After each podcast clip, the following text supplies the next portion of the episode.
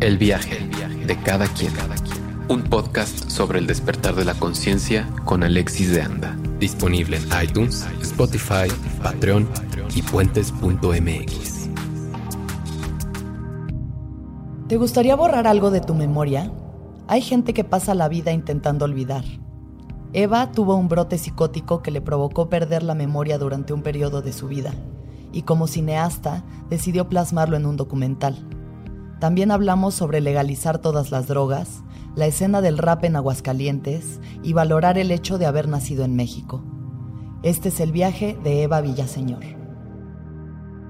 Yo soy eh, fotógrafa, mujer, eh, hidrocálida, es hidrocálida. Eh, pues allá chilangona, este, terca, peleonera, buena onda. Y este... Ya, nada más soy eso. ¿Cuál fue la primera película que viste que te marcó? Híjole la primera que vi que me marcó, hay una película que nunca se ve su nombre, que es una caricatura de un niño que se, que se escapa de su casa y este y se va con su perrito y se va así como al, a una granja y empieza a escribirle una carta a sus papás.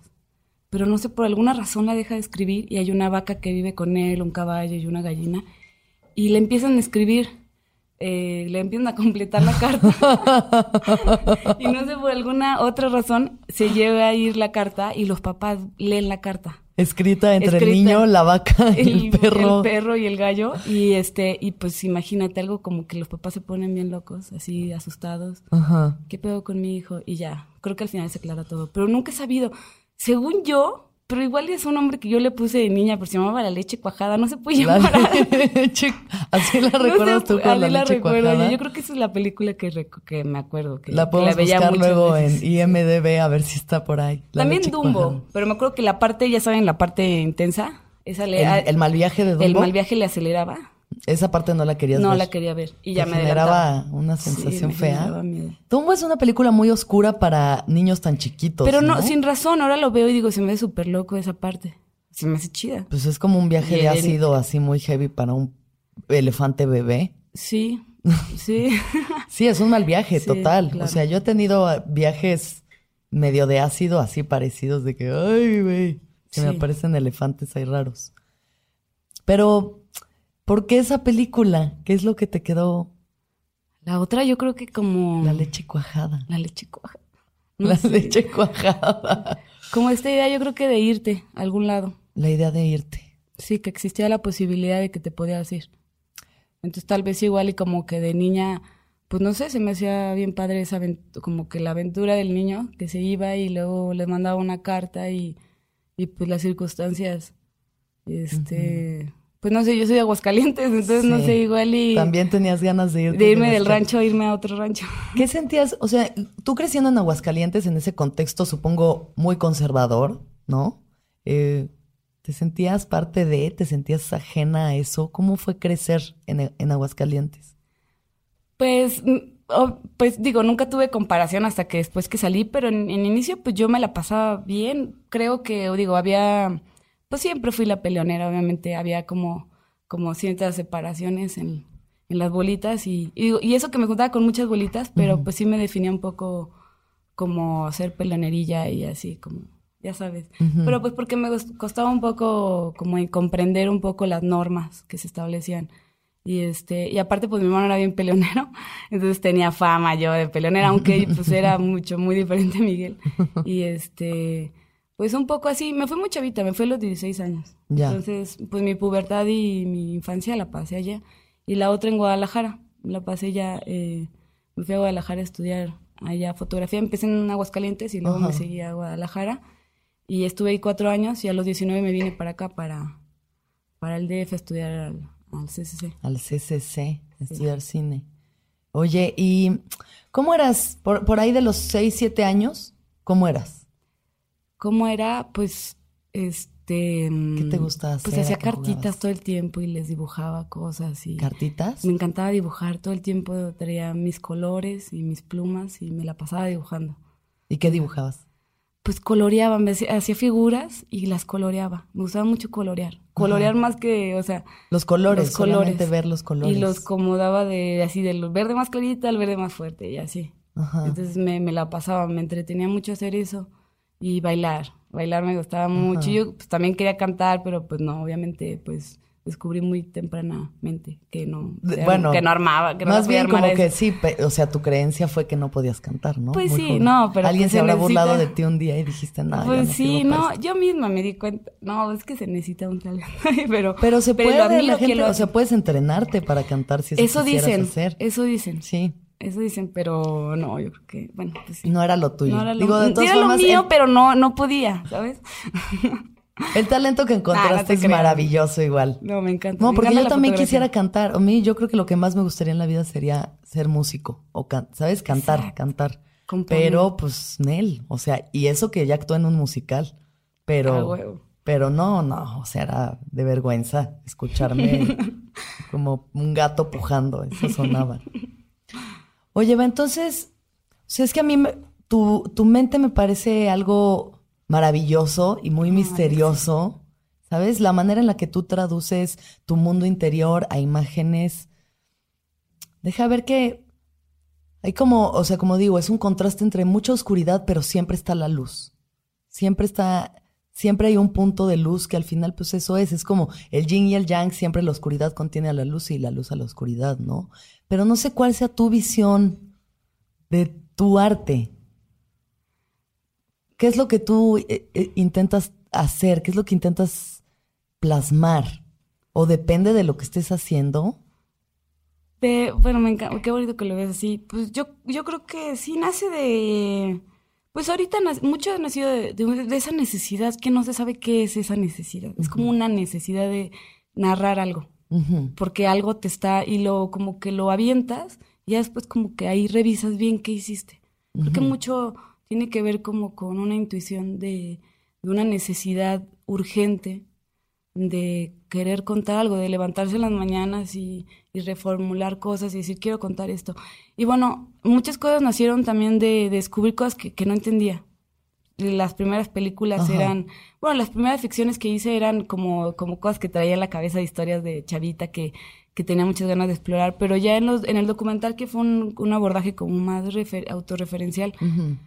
Pues te- me urgía saber qué le estaba pasando, pues qué me había pasado a mí la primera vez, Claro. la, la pérdida bueno, de memoria. platiquemos un poco de eso. Memoria oculta, que eh, digo, es un trabajo precioso, trata sobre tu experiencia de perder la memoria. Perdí la memoria. Estabas sí. tú eh, estudiando ya en el CCC, ¿no? Estaba estudiando y estaba en el primer año y tuve, pues tuve un brote psicótico, entonces eh, fui este, tratada durante un mes y medio más o menos y durante el tratamiento pues me, me dieron un tratamiento que su efecto secundario era la, pues la pérdida de memoria. ¿Y qué? Y, y entonces duré un ratote, o sea, desde el inicio hasta los 6, 7 años que hago el documental, pues con la duda. La duda, digo, una parte la conocía porque había sido narrado por mi mamá, por mi hermano, pero no tan clara. Era como que de repente les preguntaba y pues, lo que me decían en ese momento, Ajá. sin ninguna dificultad, pero había una parte, en la parte escolar que yo desconocía totalmente y en la cual pues yo me imaginaba muchas cosas, buenas, malas, de todo tipo, de lo que yo había hecho. Porque, pues dije, ¿qué hice? Digo, son momentos en los que pues tienes como recuerdos, pero no sabes bien en, en real qué sucedió, ¿sabes? Entonces me acerqué a una compañera de salón, este, y ella, pues toda buena, chidísima, Fernanda, me dijo, claro, este, y le digo, ¿te puedo grabar? Y me dijo, sí. Entonces, este, pues eh, fuimos a mi casa y en el comedor nos sentamos y lo grabé y pues para mí fue como, porque parte de la, cuando entré a documental, que, que es la parte como que para mí, este, que ha sido increíble encontrar en el cine y muy la encontré un poquito más tarde del inicio de la ficción, este, es este, pues como mecanismos para descubrir cosas reales que te interesan. Y uno de esos era la entrevista. Y este, y pues parte era encontrar algo que de verdad te, gener- que te generaba mucha curiosidad saber. Entonces, pues fui a hacerlo y, me- y aparte de, la, de calmar mi curiosidad, calmó como mi, pues mi mente un, un rato. O sea, bueno, Claro. porque ya me dejó claro muchas cosas que, que no pasaron y que sí pasaron y, ¿sabes? Yo quiero regresar un poco. Un brote psicótico, ¿cómo, lo exper- qué- ¿cómo experimentaste eso? ¿Qué es lo que pasó en ti? Pues dejé de dormir, este, leía muchas cosas, tenía mucha información, estaba muy ansiosa. O sea, ¿estás como paranoica con algo? Eh, no, bueno, eh, la paranoia llegó indudablemente porque, pues, porque empecé a revolver muchas, mucha información que estaba recibiendo. Este, también estaba viviendo un momento, era el 2007, finales de, del 2007, mm. y justo Aguascalientes estaba pasando, bueno, todo el país estaba pasando por unos momentos muy feos. Y en Aguascalientes estaba matando a mucha gente. Yo tenía mucho miedo, la verdad tenía mucho miedo de cosas que fueran a suceder por mi hermano. ¿Mataron a conocidos tuyos? Sí, mucha gente muy conocida, gente este que, que fue este pues sí, que fue fue fue pues fue atravesada por esta guerra que, pasó en Aguascalientes, estuvo muy duro y este muy pequeña la población, entonces pues el daño los daños se notaron muy cabrón, muy inmediatamente, nadie sabía muy bien qué estaba sucediendo. Y este, y pues bueno, eso con, con, sumado a la falta de información, pues bueno, yo vivía aquí en una burbuja muy padre en el CCC, que estaba muy padre, una isla, en el CNA, pero al mismo tiempo pues había todo lo que estaba pasando mi familia en, en, en, otro estado, escuchaba cosas y, y pues siempre eran cosas, y las noticias, era una saturación. Junto con eso, que era una cara que, que digo, me fui dando cuenta a lo largo, porque uno ya a lo largo del tiempo descubre... Otras partes de la... De la y otras cosas que yo venía arrastrando de, pues arrastrando de, de, muchos años atrás, supongo. Y juntado con eso que dejé de dormir, que fue una de las causas como más importantes para que esto se generara. Es que sí, bueno, yo nunca he sufrido de insomnio más que cuando era como cuando tenía como 10, 11 años me dio una rachita de insomnio muy breve, pero muy angustiante, o sea, es muy angustiante no poder dormir estar cansado y no poder dormir porque la mente no para, ¿no? O sea, creo que eso sí te puede llevar a lugares emocional y psicológicamente que te quiebran. Pero ¿cuál fue el punto de quiebre? Pero no estaba tan, justamente no estaba en un periodo como depresivo, yo estaba muy contenta porque estaba a punto de filmar. O sea, mi ansiedad estaba dirigida hacia cosas que yo iba a hacer como el cortometraje primero inicial. Estaba muy contenta, estaba muy feliz de, de estar dentro de la escuela, de pertenecer. O sea, me sentía eh, bien. Igual tenía algunas broncas, pero nada que yo no pudiera solucionar, sentía. Y de repente, pues bueno, el cuerpo colapsó. O sea, sin, poco a poco fue gradual. Lo que pasa es que los brotes psicóticos, pues al parecer parece que estás normal no hay una reacción. Y va acrecentándose durante el paso de, los días, muy rápido, y pues, pues sí, empiezas a, hacer cosas que son, pues no son no, dentro de la norma, pues, y, pues empieza a haber una ansiedad generalizada. ¿Cómo qué tipo de cosas podemos saber? Pues empecé a tener verborrea, mucha verborrea, este, empecé a tener este eh, paranoia, sentía realmente que el mundo se estaba acabando. Bueno, dentro de mi realidad lo que estaba yo sintiendo era eso. Este, parte de las lecturas que estaba leyendo, pues las, las, las, eh, las, este, pues estaban ahí, este, como constantes. O sea, yo agarraba un texto y de alguna manera mi interpretación la adecuada, a la adecuaba al momento en el que estaba viviendo. Entonces, pues se volvía ahí un viaje bastante este, luego tenía pues malestares físicos también, empezaba a temblar demasiado. O sea, el cuerpo era incontrolable el temblor. Este, sudaba extremadamente, mucho sudor más allá de lo normal.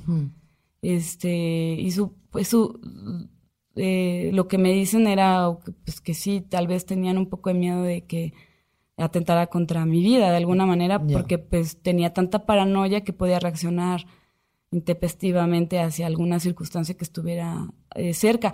Eh, lo bueno que estuvo una chica que es Fernanda Valadez y Abraham López, pero Fernanda, pues, una chica que estaba como familiarizada un poco, este, me, estuvo conmigo todo el tiempo.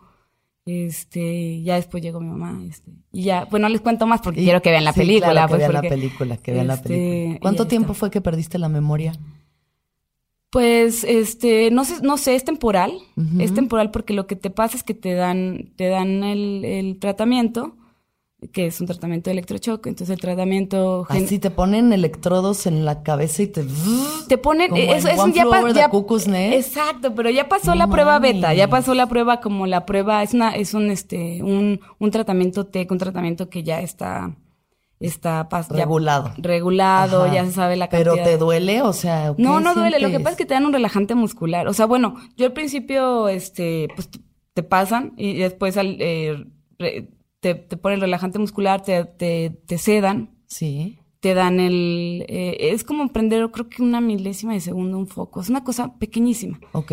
Como resetear el Nintendo, sutil, muy muy sutil, muy, muy, sutil, este, pero tu cuerpo sí se ve como desplazado por esta energía, entonces por eso te da el relajante muscular. Y si es que tú llegas a sentir algún, digo, yo no, yo no sé, yo no te quisiera hablar sin- eh, técnicamente muy bien de cómo funciona, porque yo no soy la persona adecuada como para poder aconsejar Bueno, pero lo esto. experimentaste. Pero lo experimenté, ajá, exacto. Y despuésito, justamente después de recibir el tratamiento, yo, este, estoy en sí, o sea, sé que estoy ahí, pero mi ansiedad baja, mi cuerpo pues ya no está con esa... Pues más tranqui, te sientes Mm, mejor. Sí, te la canica mejor. se relaja. o ¿Cuánto sea, tiempo te dieron esa terapia? El de protocolo fueron cinco, Ok. este, y fueron intercalados en un tiempo específico, como una semana, una cosa así. Sí. Este. Y entonces efectos secundarios no me acuerdo de nada. ¿De Eh, nada o de pedazos? De- no, es este, es como que no tiene recuerdo como de la de la pequeña franja de pensamiento. O sea, tienes el recuerdo de haber estado, pero como no sabes tanto, tanto tiempo, pero sabes que estuviste donde estuviste. En que a la sabes que estás en un hospital, pero no entiendes muy bien este qué fue el- los pensamientos que te llevaron. Y obviamente es, es algo inmediato porque obviamente te, tú tienes un, un diálogo con las personas que están cerca de ti, tu madre, lo quien esté, bueno, en mi caso estuvo mi madre, mi hermano, y ellos de alguna manera, pues parte de la, de la información que yo tengo es porque, digo, de los recuerdos que yo tengo son porque ellos me los, Te los dije. me los dijeron, pero en cuanto no al, no al espacio, sino como al, al pensamiento. Ellos me decían cómo, cómo estaba reaccionando y pues yo deduzco muchas cosas. Digo, ahora leo libretas que yo había escrito y no entiendo ni madres. O sea, no sé dónde Órale, estaba. Órale. Pero pues agradezco mucho el tratamiento que fue efectivo en el momento. Fue Sí.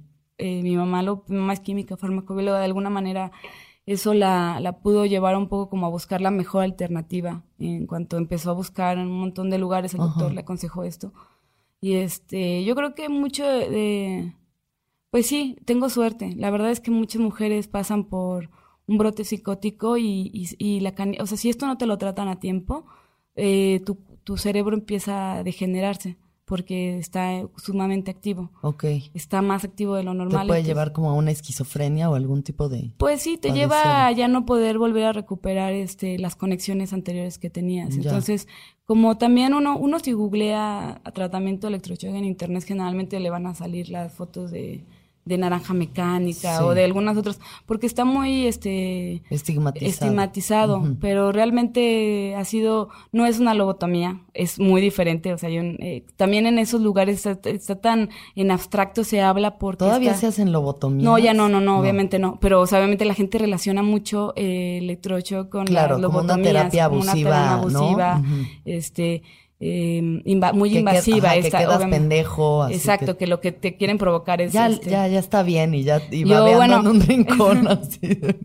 Claro, exacto. No, pero yo creo que pues, es necesario hablar de estos temas porque, porque mucha gente, por ejemplo, en Aguascalientes, que yo conocí, pues hay gente que, cuando fui a presentar la película, por ejemplo, gente que me decía, es que tú no puedes estar así después de un brote, tú no podrías ni articular bien. Ajá. Y es lo triste, porque generalmente la banda que no, se, que no logra recuperarse durante un periodo rápido, o no se le da el tratamiento necesario porque cree que se le metió el diablo. O porque Claro, las supersticiones. La superstición y vamos a darle y este... Que en, Aguascalientes seguro hay varios. Sí. Exorcismo y... Y este, y no, y, y en todos lados, pero en Aguascalientes, Claro. en el Bajío, pero obviamente en, en, en, en- en- se- Sí, es- aquí también No se debe habla, o sea, el sistema de salud es precario, horrible. A mí, a mí yo estuve en un, en un lugar donde me trataron, pues, en un sistema, un, un, este, un psiquiátrico, este, en una parte donde yo estuve era, pues, de paga de alguna manera. Entonces, Sí. este, el tratamiento, pues, eh, fue mucho mejor. Estuvo el- chido, Pues sí. sí. Este, eso, es- eso debería ser garantizado para la mayoría de las personas. Lo triste es que vemos muchas, mu- yo lo que vi en el psiquiátrico eran muchas mujeres, muchas, mujeres, o sea, jóvenes. las mujeres son las que están teniendo más brotes psicóticos, a tu parecer. Pues yo lo que vi, a lo mejor era mi ala en la que yo estaba, pero Sí. también había hombres parte en, el, en una parte del receso donde había como una parte recreacional. Pero yo creo que hay muchas mujeres en las que padecen de esto y son más abandonadas, son ¿Y muy abandonadas alguna, por su ajá, grupo, muy alguna jóvenes. tendencia? Una, como Pues- el común denominador era que eran jóvenes. Eran muy jóvenes, Ajá. este, físicamente bien, Sí. físicamente completamente bien, y, pero en un estado completamente perdido, porque pues sí, o sea, se, tra- se tratan muy tardíamente. Ya. Y este. ¿Crees y que algo cambió en ti antes de, a después de? obviamente, yo creo, yo creo, Alexis, que em, yo lo veo como, pues la verdad es que ha sido el parte de mi, de mi búsqueda. Digo, a lo mejor yo lo fui acumulando con muchísimo tiempo, con anticipación, este, este nudo que traía y de alguna manera mi cuerpo lo...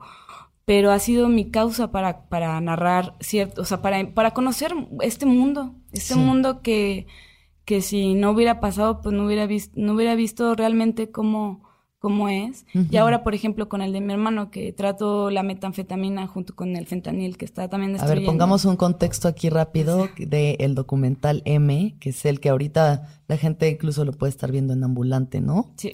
Eh, es un documental en el que Eva narra, pues un poco la... no narra, sino retratas a tu hermano, ¿no? A tu hermano Miguel, que a mí me parece también un personaje increíble porque es entre este rockstar, ¿no? Hip hopero, estrella de Aguascalientes y pues una persona con una herida profunda, ¿no? O sea, muy sensible, muy indefenso de alguna forma y pues creo que es el contraste que muchas figuras públicas, incluida yo, puedo relacionarme con eso. Claro, sí, como esta dualidad. Y pues con él también descubrí como otro mundo este, el mundo de, de las adicciones y también del desarrollo de trastornos y de la estigmatización de los drogadictos, de no hablar claramente de cierto de la metanfetamina, de drogas que no son recreacionales, que simplemente son drogas de destrucción, este, y más aunado con el fentanil. Entonces, este, pues ha sido un proceso de un montón de aprendizaje. O sea, como que las circunstancias me han llevado a, hablar un poco como de esos temas y a descubrirlos a la par. O sea, también sigo en la búsqueda, sigo descubriendo como, como las, las mismas interrogantes, se me siguen este, aclarando cada vez que también proyecto. Creo que el diálogo con el, con el público a través de estas películas ha sido muy horizontal y eso este, ha sido para mí pues este pues me contestan muchas preguntas. la gente se identifica porque estás hablando de la parte oscura que no queremos ver. Al final creo que es eso, o sea, estás hablando no solamente de ti, de tu familia, que, o sea, es abrir la parte más personal, que es igualmente lo que puedo hacer yo en la comedia, ¿no? Es como abrir esa parte que es lo más sensible y lo más íntimo que yo tengo, porque sé que la gente se va a relacionar con la parte que no es la ilusión, que no es el cine de que, ay, esto es una fantasía preciosa de Disney. No, güey. En la vida real la gente le duelen las cosas y tenemos pedos y adicciones y la oscuridad. ¿No? Al final es eso, es retratar, yo pienso, y lo que yo veo en tu arte es retratar esos rincones oscuros a los que la mayoría no quieren voltear a ver. Claro, y con el mismo tiempo que también retratas las luces, de alguna manera, porque es necesario, o sea, yo creo que es un equilibrio, supongo, que, que igual y pues bueno, estos trabajos me han dado la oportunidad de poderlos equilibrar con la edición y todo, digo, al mismo tiempo sigue siendo un trabajo, es reducir la realidad a una hora, una hora y tantos o menos de una hora. Y este, pues bueno, muchas cosas se quedan fuera. O sea, solamente son pequeños esbozos de pues de una realidad que nadie es ajena ahorita en este en estos momentos en México. Creo que todos hemos estado afectados por tanto digo yo creo que los los seres humanos enferman porque la sociedad está enferma no no hay como que de una u otra sino entonces pues hablar de ello este sí porque además, o sea, tú y yo lo platicamos ya esto antes, como viéndolo así una escala más grande, lo que pasa, por ejemplo, con tu hermano Miguel, ¿no? La adicción a la metanfetamina no es una situación, o sea, sí es una situación de una persona con tendencias adictivas, pero es un contexto también político y social en el que las drogas antes no pasaban por los estados de esa manera, o sea, no pasaban esas drogas, ¿no? Tú me decías, eran cholitos borrachos, banqueteros, que pues sí, de pronto el borrachín, pero no era gente adicta a la metanfetamina o a la piedra o a cosas no, no, son muy hardcore, que le roban el alma. Le roban el alma, tal cual. No, y este, y ves, la capacidad de estas drogas por la búsqueda de una dosis es capaz pues de matar a, quien esté cerca. Es un, es quien no tenga esta, este control que generalmente como llega a muy temprana edad no te da tiempo ni de poder tener pues de dónde agarrarte, ¿no? Este, pues sí, es un drogas aniquiladoras que están ahí, pues veneno, yo no le llamaría ni drogas, tienen una función totalmente para, para la destrucción. Para la destrucción, Sí, no estoy en contra de la droga, estoy en, ah, estoy en contra de la prohibición. Estoy en contra de la prohibición porque la prohibición genera pues estas abstracciones en que nadie sabe qué y entonces nada más dices no eh, no hay información no hay información. es triste ver en los anexos en el, en el en la provincia chavitos que sus papás los mandan porque son marihuanos junto con los piedrosos imagínate lo que es eso increíble increíble imagínate entonces terminan eh, pues bueno ya te imaginarás este, peor, acaban peor, ¿no? Peor, este, con unos abusados, este, con unas eh, terrible, porque no hay esta forma de ni de hablar del tema. Los sistemas de salud son terribles, nadie se quiere hacer cargo de nada. Son como pequeños sitios de secuestro donde te aíslan, te aíslan, te meten en un cuarto y sufrele ahí, vomita, este, de fecal, lo que sea, este, todo eh, durante una semana y a ver cómo estás, o sea, y es y no pues necesitamos, este, pues hablar del tema. Sí, legalizar y sistematizar también, ¿no? Separar las cosas en el rubro en el que Hablar de ella. Yo creo que la gente con más información, pues tiene más chance de decidir ah, pues, si quiere o no entrarle. Exacto. Y además, lo, o sea, esa parte en la que no solamente afecta al adicto, sino a la familia, ¿no? Sí. O sea, al final tu necesidad de entender a tu hermano fue lo que te llevó a hacer este documental, como poder contactar con él también de alguna forma, ¿no? Sí, era, me costaba mucho trabajo porque, pues bueno, tú sabes, la relación entre hermanos, este, pues a veces no es como la ideal, pero pues eh, está ese amor ahí. Total, incondicional. Y entró un poco de la admiración, o sea, me gustaba ver cómo él había resuelto ciertas cosas, aunque cosas no, pero otras cosas me parecían, y poco a poco, pues sabía que iba a haber encontrar algo oscuro, obviamente, pero nunca pensé que iba a encontrar ciertas cosas en esos momentos y, y pues fue como caminar con él y y pues bueno, también tratarlo de ver desde su, desde la misma altura. Claro. Este, y me identificaba demasiado todo el tiempo, entonces, pues al hacer tuve mucho cuidado, sobre todo de cómo, cómo poner ciertas situaciones. Cómo retratarlo. Creo que esa es también la parte que hace un documentarista, pues brillante, es la falta de juicio sobre lo que... Obviamente tiene que haber un juicio porque pues, es una subjetividad, pero es eso, ¿no? Es como el, la oscuridad y la luz por igual, o sea, vamos a plantear los dos sobre la mesa y que se vea la parte luminosa, la parte creativa, la parte de una persona con amor, con ganas de hacer, de, y la parte autodestructiva, porque pues está en todos, nos habita todo. Exacto. por ejemplo, para ti, ¿cuál es uno de tus pensamientos recurrentes en tu vida? En mi vida, pues la muerte la muerte de, de, mí o de mis seres queridos. Más de, más de mis seres queridos. Más, de tus, más que la tuya, te preocupa más. Pues me, me, la, la, muerte siempre, tanto para el bien y para el mal, pero supongo que es como algo en el que me, me cuestiono mucho. ¿Y qué, qué opinas sobre la muerte? Pues que, que estamos caminando para allá, pues, y que de alguna manera, pues ya estamos muertos de alguna manera, o sea, es este muy somos efímeros en el tiempo, de repente eh, como que te da razón, te da como luz hacia el tiempo, hacia el, cómo te mueve, cuando tienes un, este, el pensamiento muy concentrado y yo creo que como que te clavas mucho en el tiempo y luego puede ser una tortura, pues supongo. Eh, pensar mucho en el tiempo. En, el tiempo y en, el, y en, el, y en la muerte, pues supongo que es algo que a veces, pero necesaria, supongo que por lo mismo para ver, este, pues para pues, sacarle luz a la vida. Pues Justo ahorita yo eh, terminé de leer un libro de Osho sobre la, la, vida y la muerte, pero justo lo que él dice es que hay que pensar, dice, no hay que pensar en Dios, pensar en Dios es de gente tonta. Se dice, pensar en Dios es pensar en una fantasía, ¿no? De, pues, un ser elevado, una luz que te perdona todo y que te absuelve todo y que todo va a estar bien. Eso es pensar en Dios, ¿no? Pero pensar en la muerte es pensar en algo que es inminente. Dios no sabemos si existe o qué es, pero la muerte existe, o sea, la muerte está todo el tiempo sucediendo, nos estamos muriendo, ¿no? Somos gente muerta que nada más no se ha muerto, como dice Luis que Entonces, yo también creo que es un tema que últimamente también lo he pensado mucho más. O sea, hay ciertas experiencias que te empiezan a acercar hacia tu propia mortalidad, porque ves cómo envejecen tus padres y ves cómo hay gente que se está muriendo, ¿no? Amigos que Tus animales. Los animales. Y y eso te, de alguna forma también te hace estar más vivo, porque te hace estar más consciente del presente. Claro. De que lo que tenemos es ahorita y qué trabajo nos cuesta. ¿Tú crees que vives presente o vives en discursos hacia el pasado y hacia el futuro? Em, yo creo que los dos. Pero pues sí, intento estar aquí, pero es difícil. A veces la concentración es una de las cosas que cada vez se vuelven más difíciles de sostener. como la concentración en, y la concentración tiene que ver, claro, pues como estar aquí presente, pero, pero tengo amigos, amigas, que pues te recuerdan la también y la y cosas que, permanentemente te recuerdan de estar aquí o estar haciendo esto estar moviéndote pero de repente llegan unos momentos en los cuales pues indudablemente estás pensando constantemente o en el futuro depende de la situación en la que estés o en el pasado y y no es que no haga bien, depende de la cantidad, yo creo, de tiempo que uno le dedica a ese tiempo. Pero a veces es muy difícil, a veces yo creo que dedicarle mucho tiempo al estar aquí.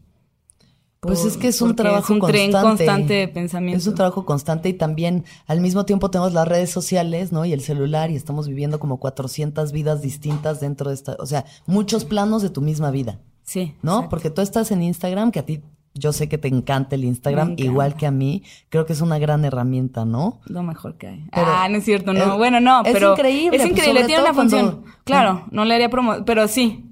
¿No le harías promoción? ¿Por qué no? O sea, al final Instagram tú también puedes plasmar ahí tus imágenes y es una forma de comunicarte. Claro. ¿No? Claro. O sea, ¿te ha llevado a algún lugar interesante Instagram? A un lugar interesante. ¿Como alguna experiencia interesante? Pues se me ha llevado a Instagram, ver Instagram interesantes. A ver otros Instagrams. A ver otros Instagrams y... Pero pues también está medio prohibido ahí, ¿eh? O sea, tampoco puedo ver demasiadas cosas. Tú sabes que está medio restringido Instagram. Pero...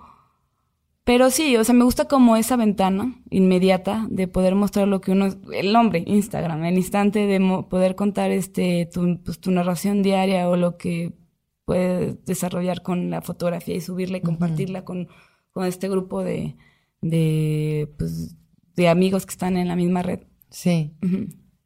sí, sí. para el, alcance que pueda tener también. O sea, sobre todo cuando te dedicas a la imagen. Yo creo que tiene mucha, mucha más valía que alguien nada más tomándose selfies a la pendeja. Que tú te tomas muchas selfies pues, igual. Sí, no, el selfie creo que es una, pues sí, digo, tiene su parte narcisista, pero tiene su parte de reconocimiento de eso mismo, de la muerte. Ajá. Que también tiene que ver, pues, supongo que de reconocerte diario de que estás aquí, que existes de alguna manera. Así es como lo ves tú. Pues sí, yo creo que a veces como que mm, tienes una, una imagen tuya y yo creo que también esta obsesión de querer comprobar que es esa misma imagen. ¿Qué eres tú? Eres tú. ¿Te ves mucho al espejo? Sí, suelo verme. Bueno, pues sí. Pues si veo uno, es como que volteo a verlo. Sí. Sí, sí, lo volteo a ver. sí, no, yo también. O sea, hay, hay obviamente un narcisismo, hay una vanidad detrás que pues está bien también tenerla, pero justo cómo uno se reconoce a través de la selfie, ¿no? O sea, porque vas guardando tus selfies en tus archivos ahí y... vas viendo el paso del tiempo. Y vas viendo cómo va, o sea, y cómo está tu jeta de pronto en un momento que no estabas tan bien y en otro que sí estás chido y... Exacto. Y sí se nota todo, ¿no? Se nota todo a través de tu propio reconocimiento. Oye, tú viajas mucho. ¿no? Sí, estos últimos años he viajado mucho. ¿Qué es lo que rescatas de viajar? Rescato de viajar, obviamente el, como leer lugares, el, ver lugar, el ver en, escenarios que no, que no imaginaba, pero sobre todo de valorar haber nacido en México. ¿Sí? Sí, sí, sí. ¿Tienes alguna experiencia en específico?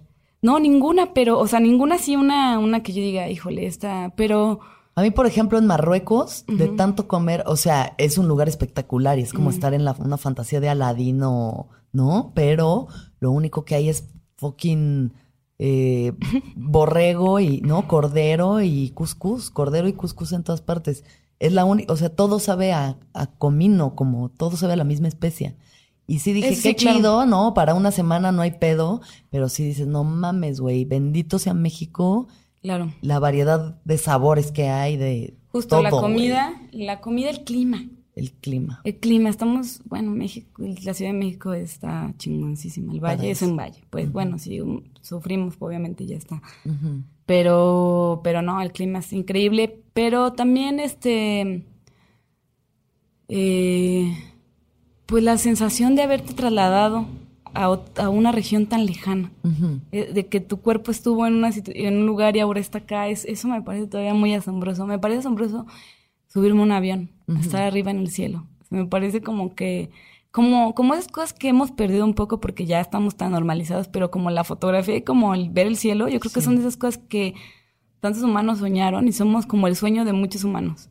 El fijar la, la realidad, el de, eh, fijarla, tenerla aquí, tenerla, atrapar la imagen de alguien para poderla ver. Sí.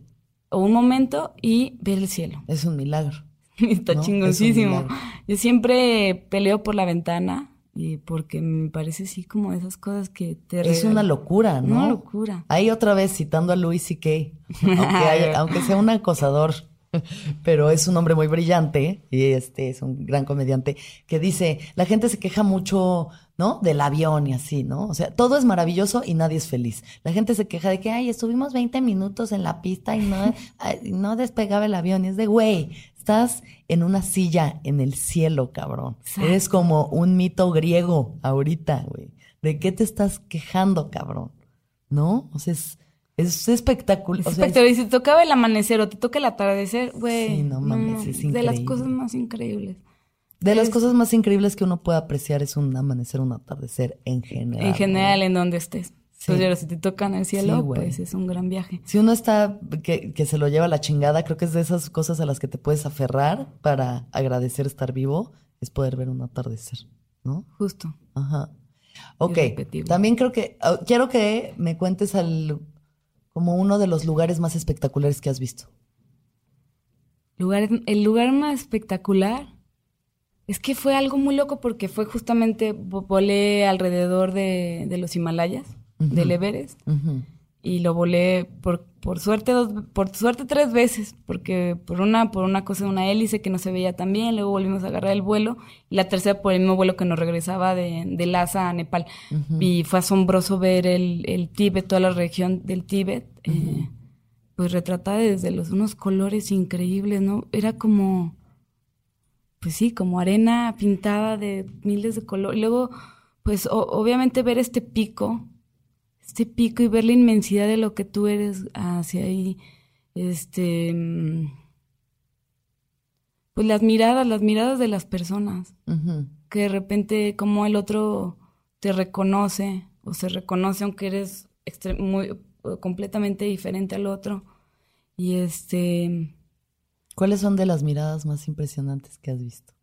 De las miradas más impresionantes un guía que teníamos que no hablaba español en Indonesia. ¿Indonesia? En Indonesia, pero se me quedaba viendo, miraba mucho a la cámara, pero sin ningún temor. Y sacaba la cámara y se quedaba observando un rato, pero hacia el lente. Y tenía esta, yo siento que él se estaba viendo en el espejito del lente, pero le gustaba mucho verse. Y me parecía asombroso como su... Eh, no existía esa barrera como del miedo a la cámara, me parecía increíble. O sea, como se veía como si estuviera viéndose tal cual en un espejo. Me gustó mucho eso, tengo ahí grabado algunas tomas que me gustaron mucho de él. Creo que ese, y obviamente mm, pues muchas otras que vi en el camino. Este, pero sí. ¿Crees que la gente ve distinto dependiendo de dónde vive? Sí, sí, aunque sí, supongo que sí, sí, claro. Este, estás determinado por tus experiencias, eh, este, tu percepción. Este, una vez yo venía caminando con una amiga, con Natalia, este, y veníamos por la misma banqueta. Banqueta y pues teníamos el mismo, la misma distancia de ver y vimos un indigente que estaba en el piso. Ella me venía contando algo, y le venía contando, pero la escena era bastante gráfica porque estaba haciendo algo y yo, ella siguió contándome, le dije, ¿no viste? Y me dijo, ¿qué? Pero era, era, lo había visto, obviamente lo, pudo, lo tuvo que haber visto. Y me dijo, no, no vi, estaba sentado un señor, ¿no? Y le dije, no, estaba con un dolor tremendo en su genital agarrándoselo fuertísimo y ella no lo vio.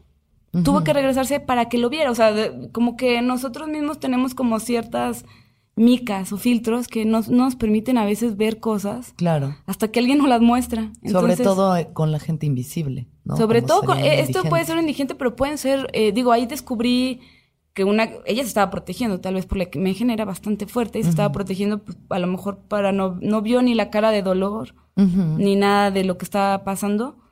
Y este, y digo, puede ser una protección y también, pues bueno, puede ser un, sinónimo de alejamiento contra la realidad. Este, funcionamos así, funcionamos este, a partir de nuestras pues fobias, miedos, este, cosas que nos agradan, cosas que no nos agradan. Hay una una, este, pues sí, un descarte natural justo en el momento y eso tiene que ver con la, con, con, la visión de cómo vemos. Yo creo que cada vez, obviamente, pues la lectura, ver cine, este, obras de teatro, este, pues, eh, el arte en sí, este, te abre esas posibilidades. Tendría que ser eso en la función. A ver, otra pregunta. ¿Cuál es una película que te cambió la vida? La que me cambió la vida. Pues fue una película que me gusta mucho, que se llama Esbiato de Víctor Kosakowski. Ok. Que está bien loca su historia, porque cuando él estaba joven, eso me lo enseñó este Marta Andreu, una catalana bien chingona que me dio clases de documental. Este, ella nos relató que cuando Víctor está estudiando cine en San Petersburgo, tenía a su hijito de dos años. Entonces, este, estaba, estaba, no, sé cómo cargó al niño y vio, estaba un espejito arriba y, descubrió el primer momento en que su hijo se ve al espejo pero no tenía cámaras, eran los, yo creo que los 70s, 80s, no, no tenía algo inmediato para grabarlo. Y dijo, cuando tengo otro hijo, voy a no permitirle que no vea su reflejo hasta los tres años. Y esa es la película. Entonces la película, pues es Beato, su hijo, este, viéndose por primera vez en un espejo. Y pues es increíble. El ser humano es increíble. A mí me encanta el ser humano como ser humano, como verlo como si yo fuera no un ser humano y como dentro del ser humano, ¿sabes? y esa posibilidad que te da el cine de, pues está increíble, qué gran regalo, ¿no? Me pareció que el cine también a veces es un regalo. Entonces esa posibilidad de verlo como un regalo, pues me cambió la forma de verlo. Había visto mucho cine de otro tipo que me encanta, ficción o otro tipo de documentales, pero cuando vi el documental de creación en este taller, pues me, me abrió muchas posibilidades. ¿Y crees que un poco de lo que tú haces está inspirado en eso? Eh, sí, está inspirado como en el reconocimiento y está inspirado, pues bueno, en la fácil, en la, pues en utilizar telas de tu propia, de tu propia familia. Ajá.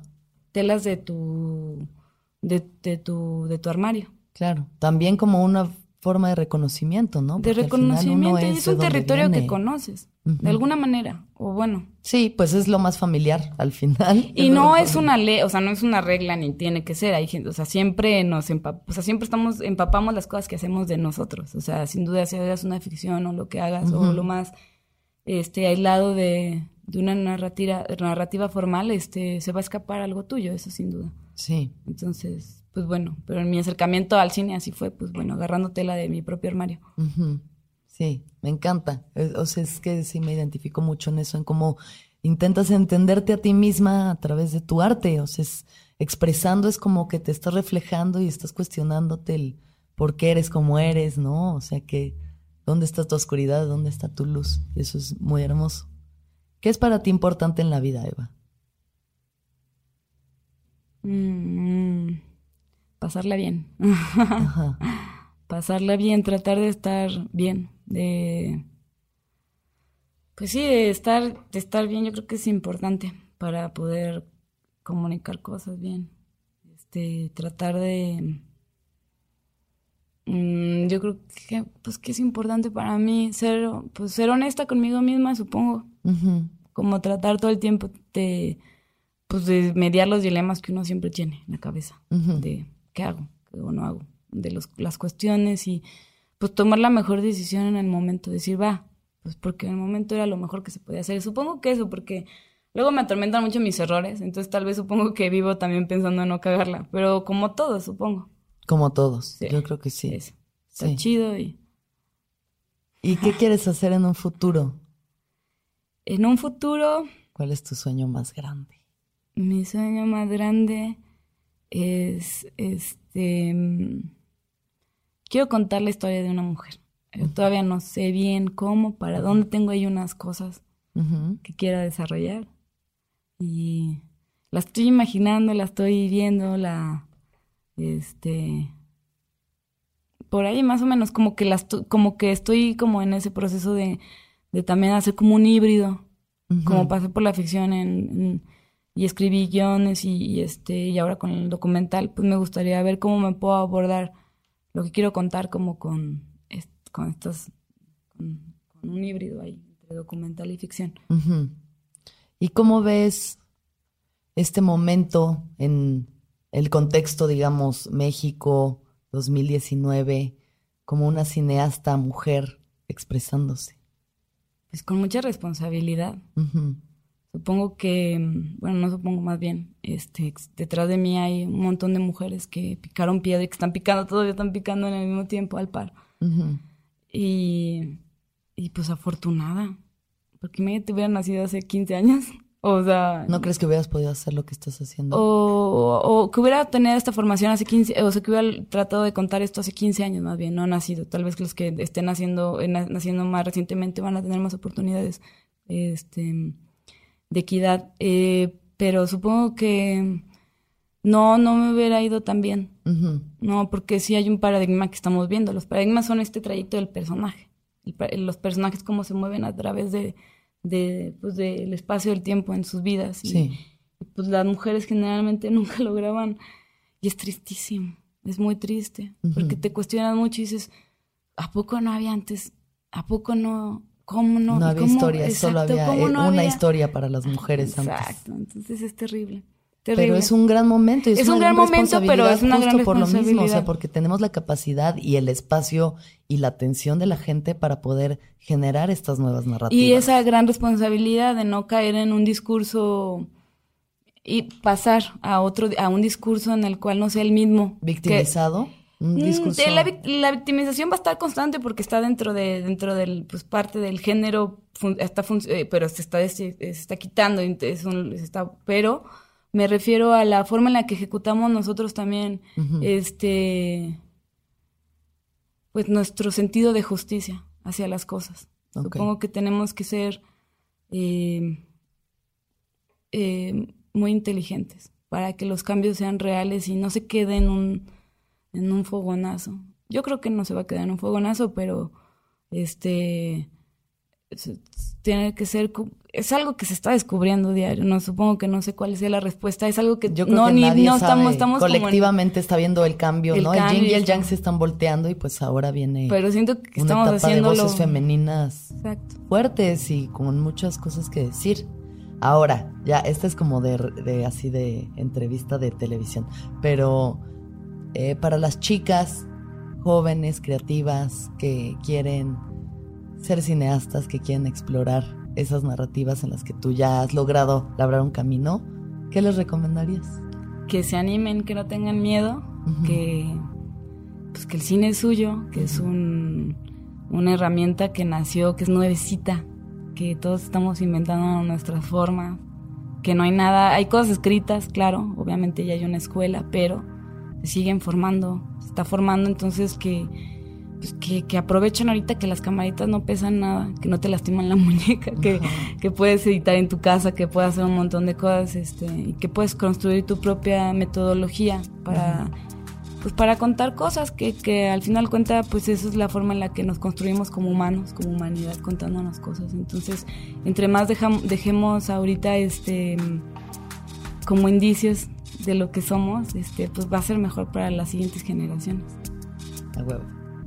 Muchísimas gracias, Eva. Un placer. No, al contrario, Alexis. Gracias por esto. Gracias, Andrés. Te quiero mucho. gracias. Yo también te quiero mucho. Bye. El viaje, el viaje de cada quien. cada quien. Un podcast sobre el despertar de la conciencia con Alexis de Anda. Disponible en iTunes, Spotify, Patreon y puentes.mx.